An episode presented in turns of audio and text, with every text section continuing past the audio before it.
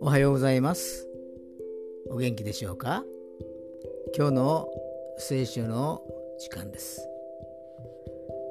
今日の聖書の箇所は旧約聖書詩編40編8節でございます。詩編の40編8節でございます。お読みいたします。我が神私は御心を行うことを喜びとします。あなたの教えは私の心の内にあります。神様の御心に逆らい自分の意のままに行おうとする人は心の平安を失い苦しむようになります。私たちはいつも神様の御心を知ることに努め御心通りに生きていかなければなりません。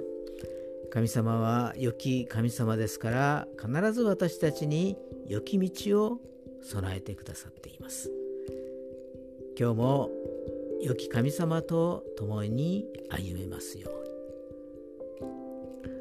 に。それでは今日が皆さんにとって良き一日となりますように。よしでした。